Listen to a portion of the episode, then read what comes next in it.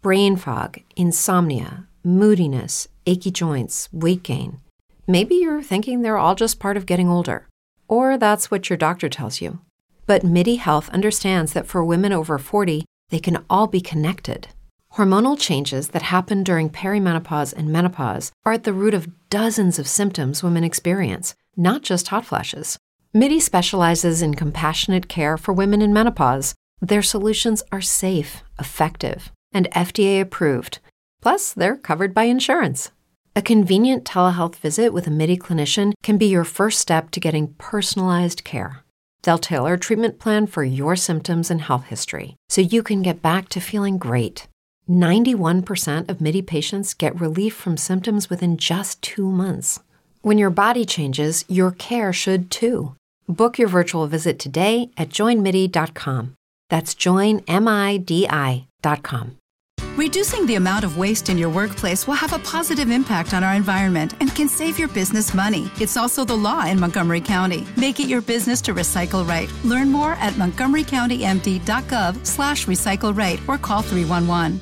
No es un problema de unos cuantos hombres malos que odian a las mujeres y buscan ejercer su poder sobre ellas, o de mujeres competitivas que se odian entre sí y por eso replican actitudes machistas. Se trata de un problema estructural, una visión del mundo que se nos presenta como una realidad irrefutable y que incide en la sociedad en todos los niveles. Son comportamientos que aprendemos desde la infancia y que sin darnos cuenta transmitimos a las nuevas generaciones, porque si siempre ha sido así, será porque así debe ser, o no. Cuando hacemos algo una y otra vez, terminamos por hacerlo parecer normal. Vivimos en una sociedad que durante siglos ha colocado a los hombres por encima de las mujeres, y con esa lógica ha organizado las relaciones entre seres humanos. Se nos asignan lugares, roles, conductas y hasta formas de expresarnos o movernos diferenciadas por nuestras características biológicas. Pequeños trastornos banales con Claudia Álvarez. Claudia de la Garza es historiadora de arte y doctora en ciencias sociales, especialista en estudios de género y autora de No son micro, machismos cotidianos. Claudia, ¿qué tal? ¿Cómo estás? Hola, muy bien. Muchas gracias por Bienvenida al podcast. Muchas gracias por aceptar la invitación. Gracias. Mira, primera reflexión del libro, importante. No son micro porque sostienen un problema enorme. ¿Cuáles son estos problemas? Bueno, pues eh, eh, primero que nada eh, estamos aludiendo a este pues a este concepto, ¿no? Que se, que se ha popularizado tanto fuera de, el lugar desde donde surge, donde se acuña este término de, no de, micromachismos, eh, acuñado en un campo de psicología, en un campo eh, que se refería a ciertas eh, violencias ejercidas por los hombres sobre las mujeres en cuestiones de relación de pareja heterosexual. Y las, entonces, una vez que sale de este campo, digamos, este término, y empieza a utilizarse en todo tipo de ámbitos, eh, nos resulta muy útil. ¿Por qué? Porque nos permite mirar muchas de estas, eh, eh, em, em, de estos machismos, de estas conductas que, que, tanto son ejercidas sobre nosotras como que también ejercemos en, eh, en lo cotidiano, ¿no? En, en, este ámbito, claro, que se refiere a lo micro precisamente por esta pregnancia social, porque estamos hablando del campo de, de lo más cercano, ¿no? pero cuando, cuando empieza a utilizarse para de todo tipo de, cuestiones, también se pierde un poquito eh, esta alusión a lo que entendemos por micro. Y pues sin duda, eh, siempre que hablamos de algo micro, nos refiere a algo chiquito, algo sin importancia, algo pequeño, ¿no? Como que no podemos quitarnos de esta idea eh, del fondo de, nuestro, de nuestra cabeza. Y precisamente nosotros nos dimos cuenta que al hablar de micromachismos, cuando empezamos a hacer esta, esta investigación, en realidad nos pidieron que hiciéramos una, una investigación sobre micromachismos como tal. Nosotros al comenzar a investigar decíamos, es que eh, no, hay algo que me, que me hace ruido con este término, ¿no? Y sobre todo en la forma en que ya lo estábamos utilizando expandida.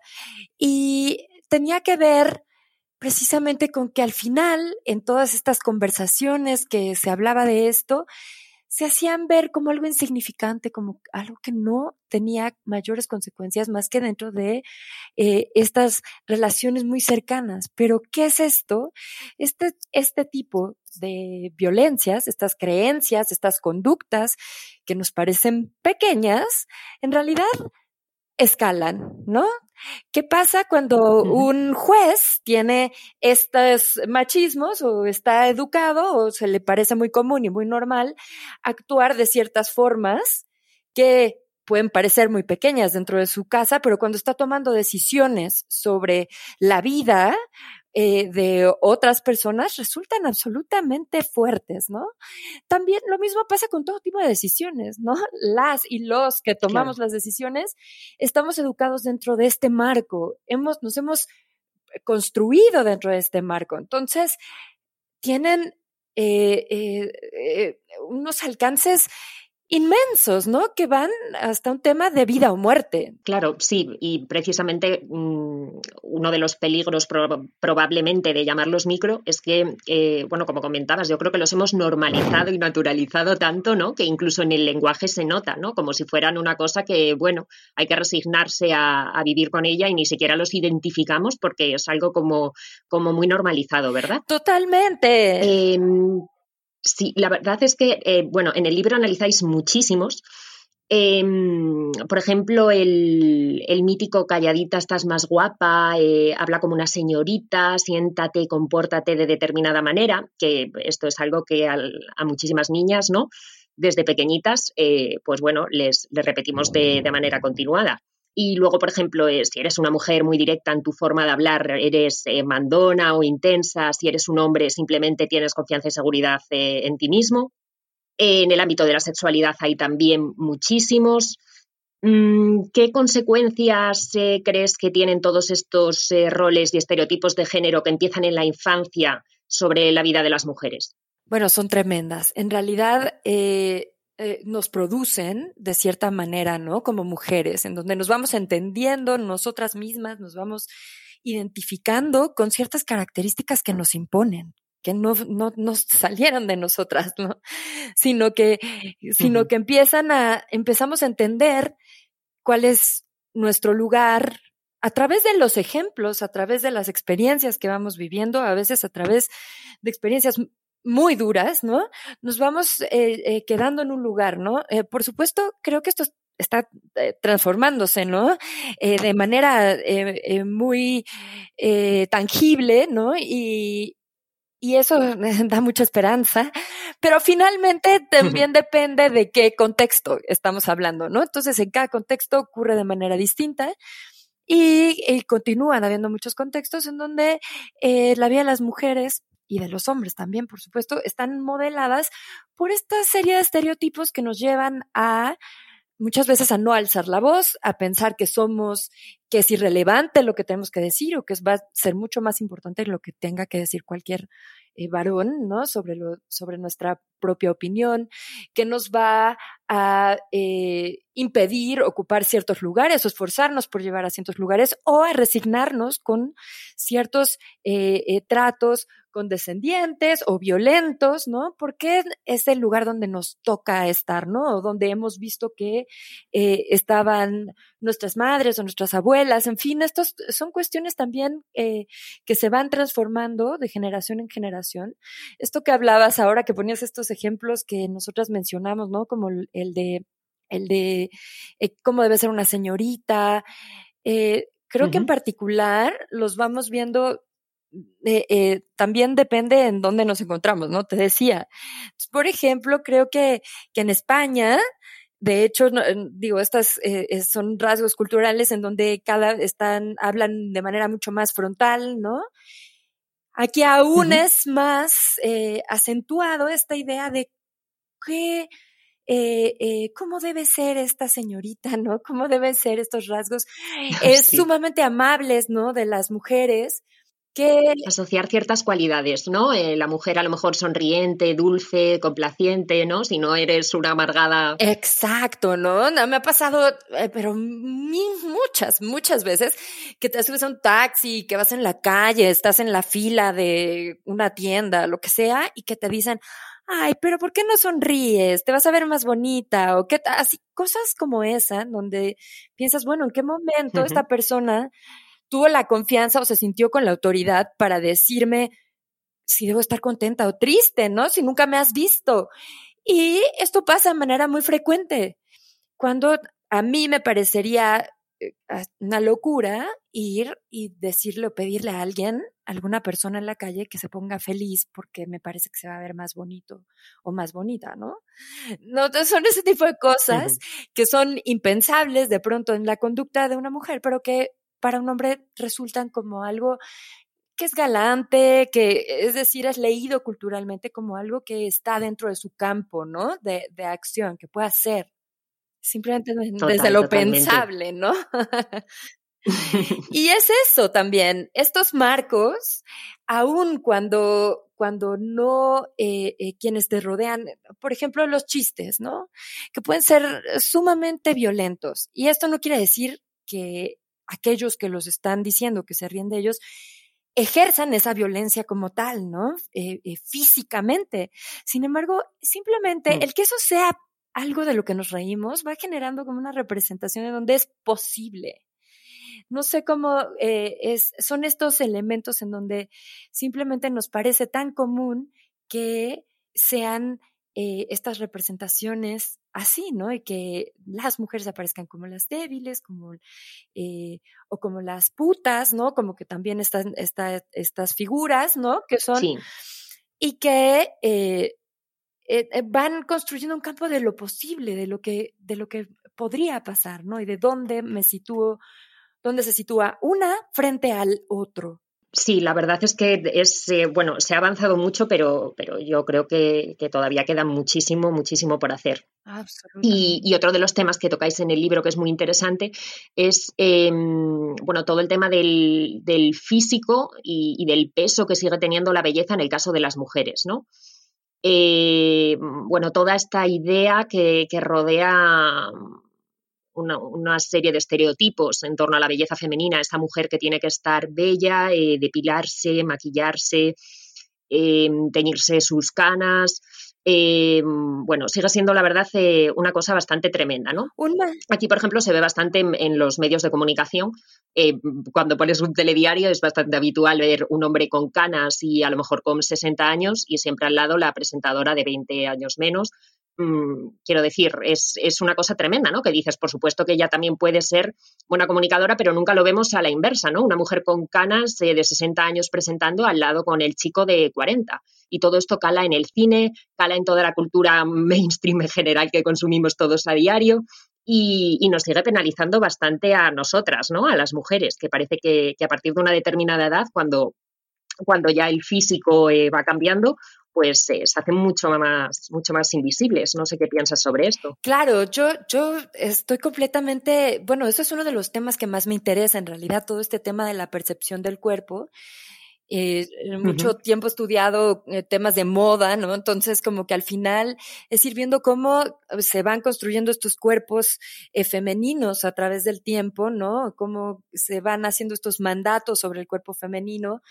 Y, y que siempre tienen un doble rasero, ¿no? Eh, definitivamente, ahora que decías estos ejemplos, en los medios pensaba en esta entrega de los Golden Globes, que fue hace poco, y aún dentro de un contexto en donde eh, digital, digamos, o a distancia, las mujeres eh, hicieron gala de eh, vestidos maravillosos, y hicieron, eh, bueno, tuvieron que seguir con todo este ritual, mientras que muchos de los hombres participantes, bueno, como cualquiera que toma en cualquier Zoom, este, sin mayor arreglo y, y todo estaba bien, digamos, ¿no? Como que no, nadie se escandalizaba por eso. Entonces, sí, definitiva. ¿Y qué hubiera pasado si una mujer hubiera llegado ahí como con ropa de normal, ¿no? Común y corriente a recibir su premio. Eso sería. Quizás habría sido noticia, ¿no? O se habría destacado por parte de los medios de comunicación la mujer que va sin arreglarse, que va sin maquillar y que va en deportivos a la gala. Claro, la, descuidada, la fodonga, la que no. Entonces, siempre son esos temas, ¿no? Y, y creo que este, no sé, esta doble exigencia, digamos, o esta eh, eh, que va de manera distinta, no solo eh, nos la van imponiendo, sino que la incorporamos, ¿no? Entonces, nosotras mismas eh, ejercemos un montón de eh, machismos sobre nuestra propia forma de percibir nuestro cuerpo, nuestras exigencias, ¿no? Que, que, que son sumamente dañinas, ¿no? Que, que, pueden dañar nuestra salud. Digo, no, no, no está de más hablar de que esto requiere tiempo, entrar en estas dinámicas, en estas normas de arreglo requiere tiempo, requiere una inversión económica, requiere muchas cosas, ¿no? No solamente eh, es, es decir, hay un esfuerzo en, en, muchas dimensiones, ¿no? Por poder cumplir con este tipo de mandatos y que muchas veces no es que nos digan alguien nos esté diciendo, oye, qué gordo, qué, o qué desarreglada o lo que sea, sino que nosotras mismas los incorporamos, ¿no? Porque entendemos que para tener valor dentro de esta sociedad tenemos que vernos de una manera, ¿no? Y, y yo pensaba mucho, creo que lo mencionan en el libro en algún momento, justo como después de cierta edad, ¿no? Cuando no, no entras ya en estos, eh, en estos cánones, eh, te vas volviendo más invisible y recordaba una tía que ella es académica, ella trabaja en, en una universidad y me decía que a ella la liberó ese sentirse invisible, digamos, desde el campo del, del deseo, ¿no? Y de esta competencia en donde tienes que ser este objeto de deseo. Uh -huh. En el momento en que ya nadie la miraba así, era como que sentía que podían escuchar realmente sus ideas, ¿no? Claro. De, pero, pero mira qué fuerte, ¿no? Pensar que tiene que ser una u otra, o que no podemos, esta, esta cuestión de la belleza frente al intelecto, ¿no? Como si no pudiera alguien eh, eh, tener ambas, o, o es decir, o, o, estar interesada en distintos ámbitos, ¿no? Del cuidado del cuerpo y también no, del es tremendo, la verdad, sí es, es muy fuerte, ¿no? Entonces va para muchos lados, digamos. Eh, creo que son estas, estas eh, eh, cánones que parecería que quedan en un ámbito de lo superficial y bueno, ya las mujeres son esas superficiales que les interesa mucho cómo se ven. Pero en realidad es una exigencia con la que tenemos que vivir todo el tiempo y que te piden desde a la hora de pedir un trabajo, ¿no? Donde te, es requerida cierta apariencia, ¿no? Eh, aquí puedes ver en el diario, ¿no? Como que eh, cuando lees un periódico eh, y en, en, en, los clasificados, ¿no? Para ver qué eh, trabajos siempre está, se solicita que tenga buena apariencia, buena presentación, que implica cosas muy distintas, digamos, en, en un hombre y en una mujer, ¿no? Esta buena, esta exigencia de buena presentación. Yo creo que al final las mujeres, eh, bueno, eh, en cierto modo estamos mucho más acostumbradas a que nos cosifiquen, ¿no? Porque desde pequeñitas se incide muchísimo en, en adjetivos eh, que, que, hacen referencia y que etiquetan nuestro físico.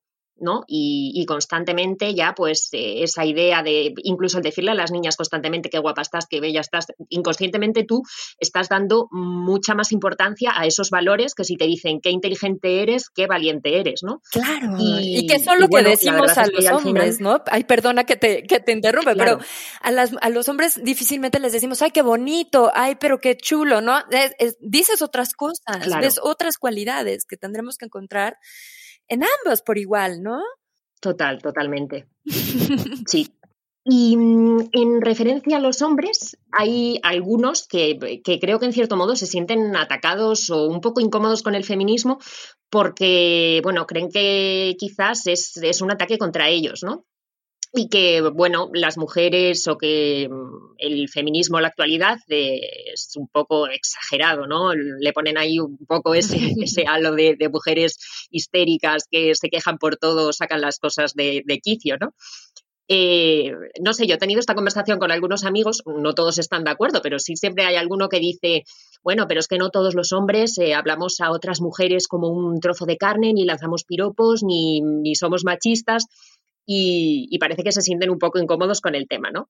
Eh, no sé qué papel piensas tú que tienen que ocupar los hombres en, todo lo referente al feminismo y, qué mensaje darías a, a, los hombres que se sienten atacados cuando se habla sobre estos temas.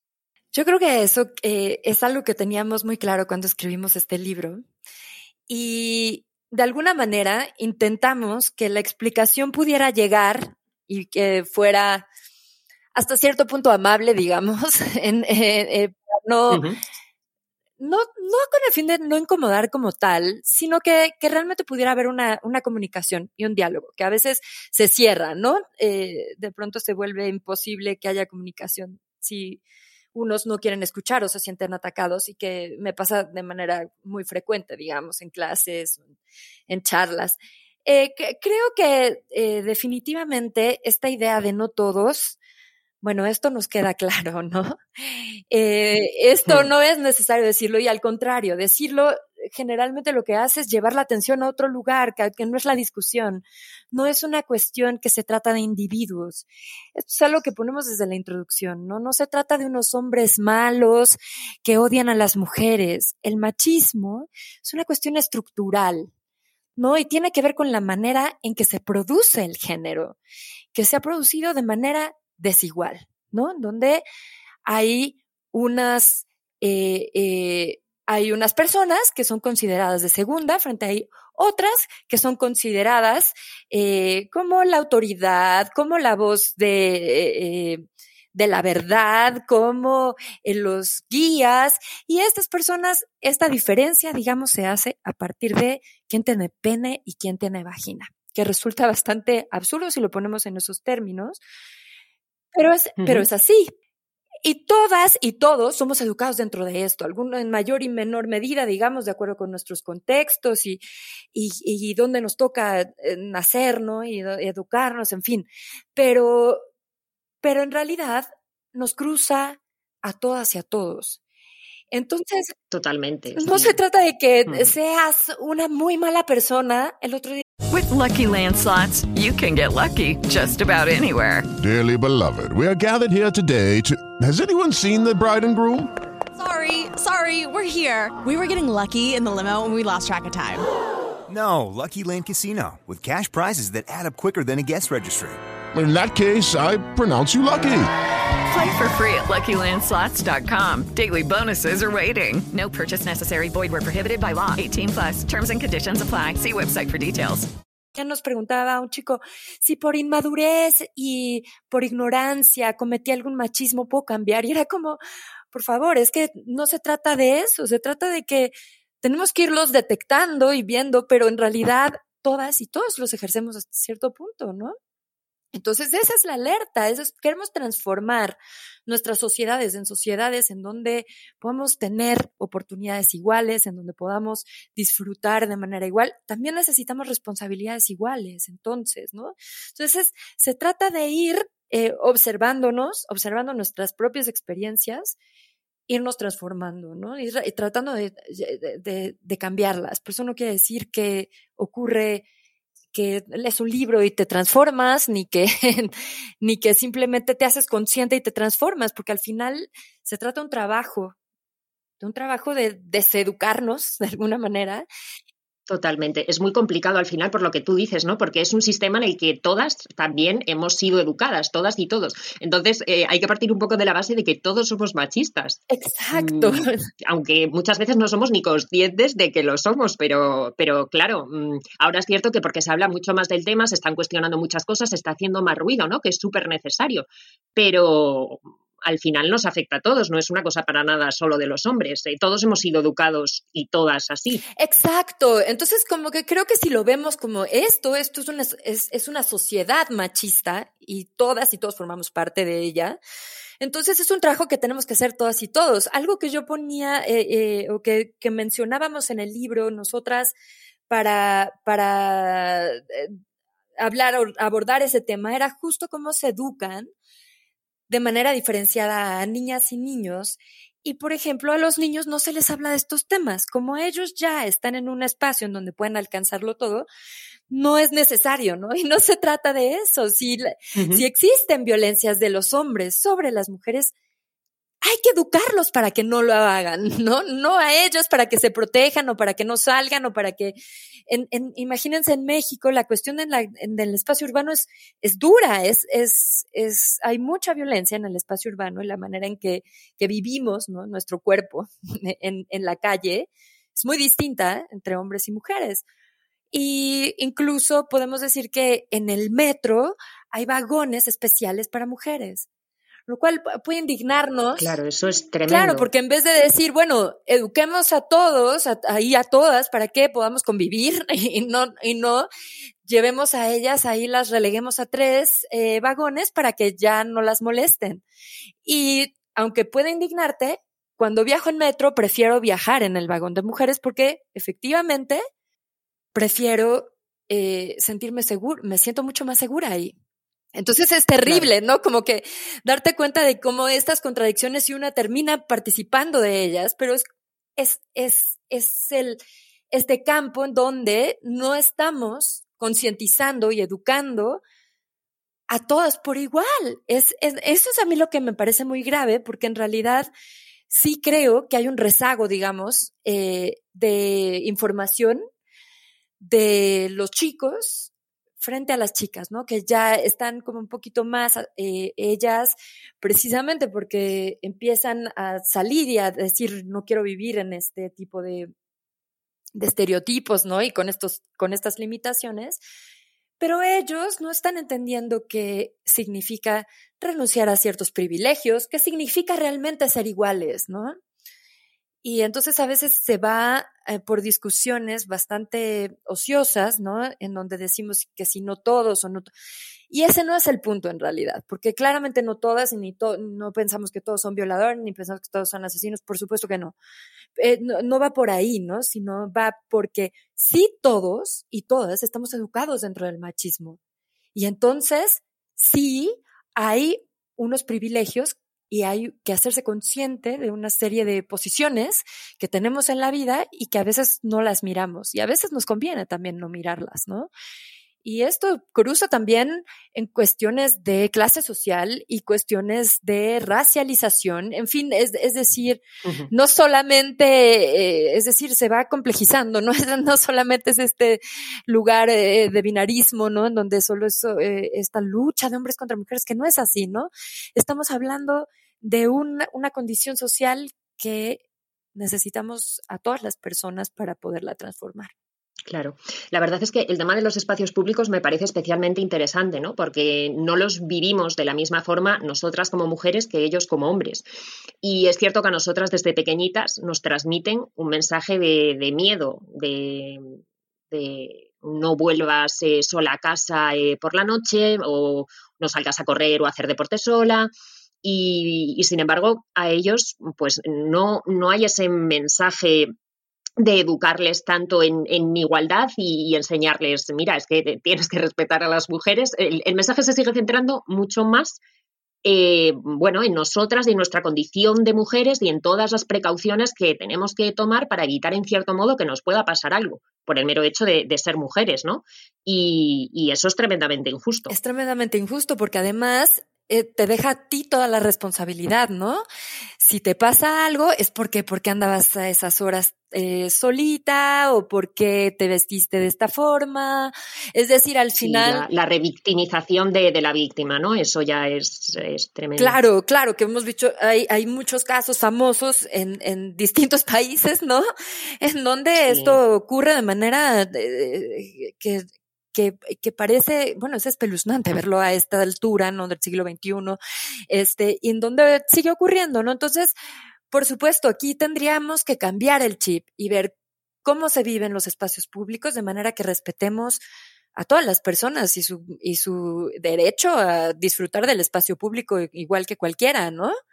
Pero sí, definitivamente es algo que, que, que crecemos con ello, ¿no? Entonces, eh, es no solo es aprender, nosotras queremos, ahora vemos en México, por ejemplo, tuvimos este 8 de marzo toda una, eh, un movimiento, hay un movimiento de jóvenes muy activo y en donde ellas están recuperando la calle, porque también hay que decir que no solo es la violencia de género, sino también la violencia que hay en este país que especialmente a las mujeres, eh, las tiene eh, encerradas hasta cierto punto, ¿no? Hasta el punto que se puede, porque tienen que ir a trabajar, tienen que ir a estudiar, pero siempre es dentro de este marco de miedo, de ten cuidado, de es decir, de siempre tienes que estarte protegiendo porque si no te puede pasar algo y si te pasa algo, la única culpable eres tú.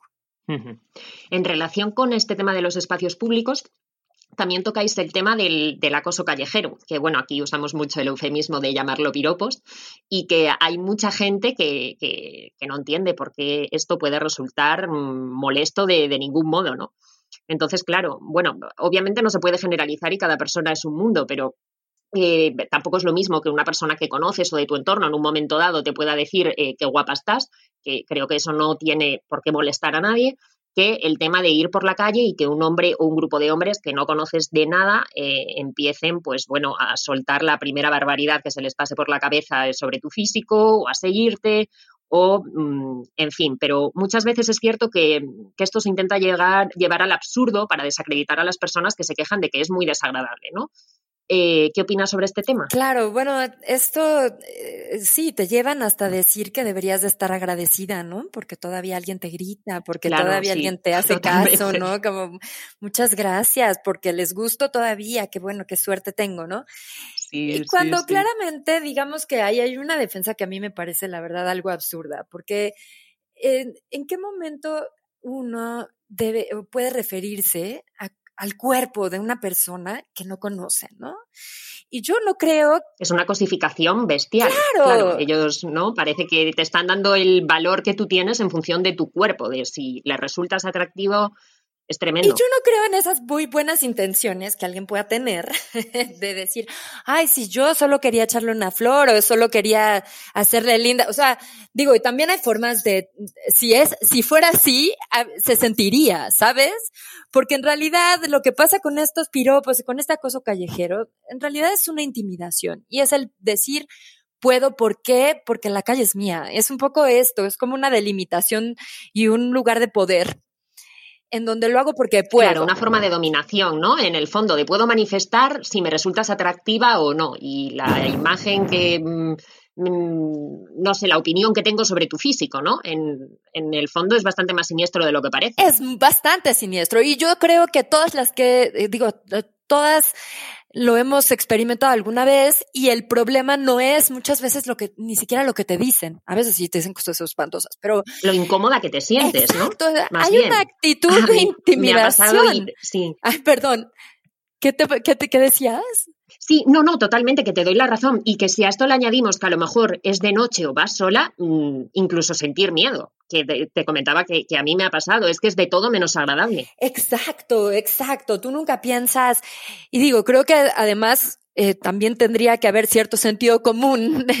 o sea, yo no veo en qué momento puedes no contenerte para decir, te puede parecer muy guapa una persona, pero no, no entiendo esta no hace falta que lo exteriorices. Exacto, lo necesidad de ir a, a, decírselo, a gritárselo, ¿no? Entonces es como que estas eh, que, que, resultan, la verdad es que si lo ponemos así, lo empezamos a, a conversar, resulta bastante absurdo que exista alguien ahí gritando o, o comentando sobre el cuerpo de la otra o, o mirando de maneras que no es una manera discreta, sino para intimidarla. Y ese, ese es el problema en realidad, de, que, que, que, cruza esa barrera, ¿no? Definitivamente los piropos justo, no termina más que ser un eufemismo porque, porque claramente ahí no hay una, una intención de agradar o de ser galantes como de siglo XIX, además me parece eso, ¿no?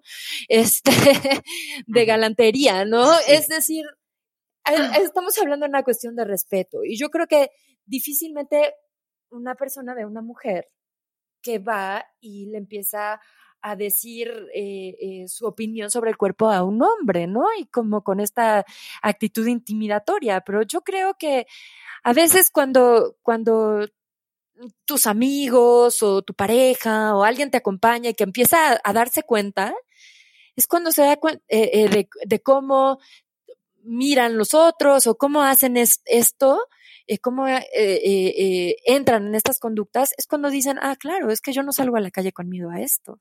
Yo ni lo pensaría, ¿no? Entonces, desde ahí empezamos a, ver cómo es tan distinta nuestra experiencia de la calle.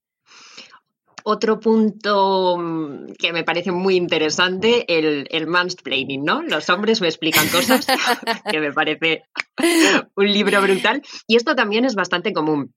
Eh, bueno, se puede abordar desde un punto de vista más del humor, aunque es cierto que también hay muchas teóricas del feminismo que consideran que en el fondo esto es una forma de silenciar a la mujer.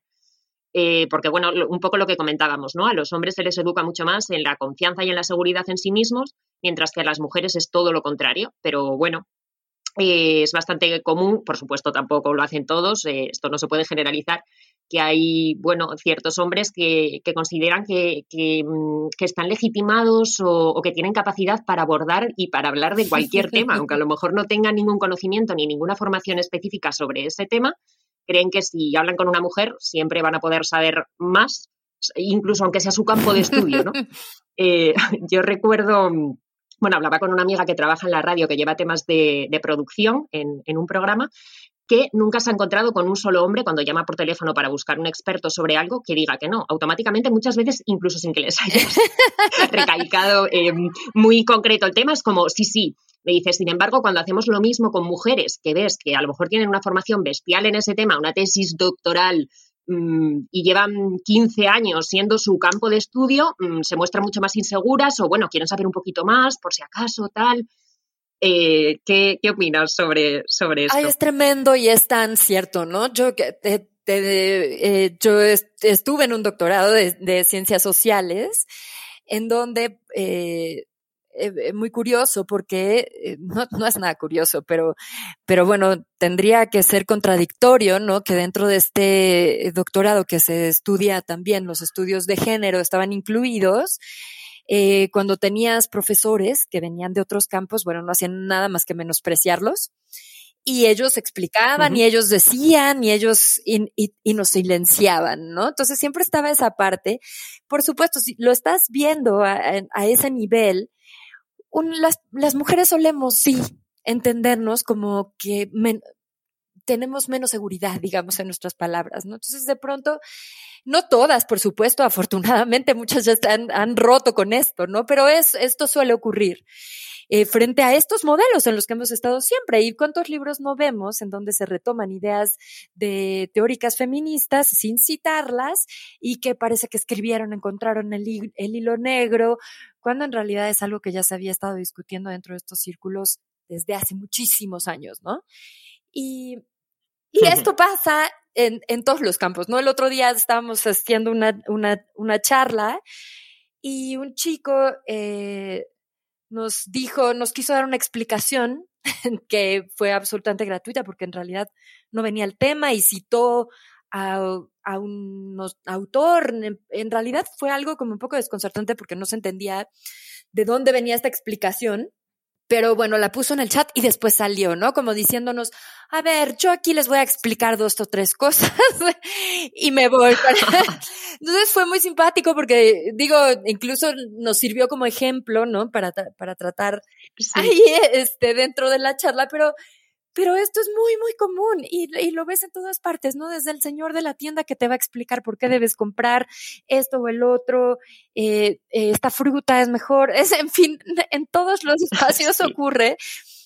Y, y, y, bueno, creo que hay espacios en donde una las deja pasar. Hay otros espacios en donde es muy importante empezar a detenerlo, porque sobre todo en el ámbito laboral, en estos círculos profesionales en donde es fundamental que dejemos clara nuestra voz y, y lo que nosotras queremos decir desde nuestra propia perspectiva y que, digo, eh, en ámbitos académicos como nosotras nos movemos, de pronto eh, se vuelve complicado, ¿no? Estas interrupciones constantes o estas explicaciones gratuitas son algo súper común, ¿no? Claro. Bueno, y por último y para terminar, quería saber cómo ves el movimiento feminista en la actualidad, en México, en Latinoamérica, y eres optimista con respecto al futuro. Soy muy optimista, creo que hay ahora una efervescencia que, que me tiene muy emocionada. Eh, uh -huh. hay, en, en, México estamos cayendo también, hay unas ciertas eh, eh, radicalizaciones no tanto, yo lo veo no tanto por parte de las feministas, a quienes entiendo, en, de pronto, aun cuando no estoy de acuerdo con la violencia, entiendo estas eh, explosiones, pero creo que hay un, un gobierno, un Estado que no está dispuesto a escuchar y entonces está entrando en muchas provocaciones que me resulta eh, bastante absurdas. Pero, pero en general, si lo vemos en un contexto ya global, creo que son temas que se están discutiendo, que es, necesario discutir, que si bien eh, a veces eh, pueden parecer infructuosas algunas de estas discusiones, como te decía, que se llevan a lugares en donde no, no realmente no se puede avanzar, ¿no? En donde se llegan a, oídos sordos. Creo que simplemente el que existan todos estos movimientos está dando cambios. Hay cada vez más mujeres que se están haciendo conscientes, más varones también que se están haciendo conscientes. Hay cada vez más eh, eh, espacios también eh, para personas que no necesariamente se identifican dentro de estos, eh, dentro de estos este, eh, binarismos de género, ¿no? En donde hay cada vez más espacios y, y, creo que hay cada vez más representaciones. Yo creo que todavía falta muchísimo y creo que siempre hay una eh, hay que ah, hacer un constante cuestionamiento de estos avances también, porque a veces eh, pueden ser utilizados, ¿no? Y, no, sé, por ejemplo, ahorita que en, nuestro caso, que el Estado eh, está teniendo estas reacciones y hay un gobierno de izquierda, resulta que la derecha se vuelve feminista, ¿no? Entonces ahí hay también, hay un intento de utilización que en realidad, aunque parezca ridículo, ¿no? La derecha anti-aborto y que siempre ha sido, este, pues muy conservadora, ahora resulta que son feministas para estar en la oposición, ¿no? Entonces es como, como que hay que estar siempre muy, muy alertas, pero a mí me parece que lo que sí está pasando es que cada vez hay más acceso a información, más posibilidades de, de, escuchar y de empezar a cuestionarte y de llevar estos temas a tu propio campo, ¿no? A tu propia vida, a tu propia experiencia. Y eso a mí es lo que me parece más valioso, ¿no? Que conforme más información, conforme más alcance tengan, estos temas van a empezarse a discutir en más familias, en más parejas, en más amigos, en más, en fin, ¿no? En más, en más sectores. En las aulas también. sí, al final, bueno, lo que decíamos, ¿no? Nos han educado en el machismo, hay que desaprender muchas cosas y esto tiene que empezar mm, desde la educación en las aulas. Absolutamente, Absolutamente. Entonces creo que hay, hay ahí, este, pues muchas esperanzas de cambio y, y bueno, seguimos en ese intento, ¿no? En esa lucha. Pues Claudia, ha sido un auténtico placer. Muchísimas gracias. Te mando un abrazo enorme. Ay, un abrazo igual. Para mí ha sido un placer poder eh, conversar sobre este libro. Muchísimas gracias por el espacio y pues estamos en comunicación. Genial, un abrazo enorme. Un abrazo, hasta luego. Chao. Bye. Chao, chao.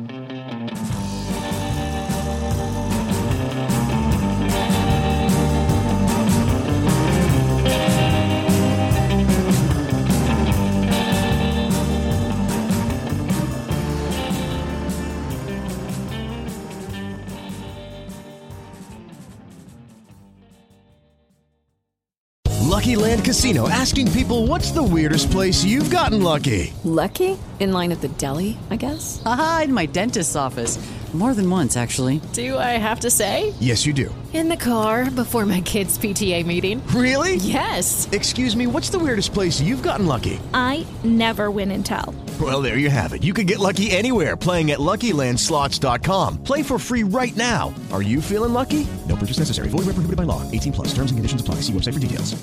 Hey guys, it is Ryan. I'm not sure if you know this about me, but I'm a bit of a fun fanatic when I can. I like to work, but I like fun too. It's a thing. And now the truth is out there. I can tell you about my favorite place to have fun. Chumba Casino. They have hundreds of social casino style games to choose from with new games released each week. You can play for free anytime, anywhere and each day brings a new chance to collect daily bonuses. So join me in the fun. Sign up now at ChumbaCasino.com. No purchase necessary. VGW. Void were prohibited by law. See terms and conditions. 18 plus.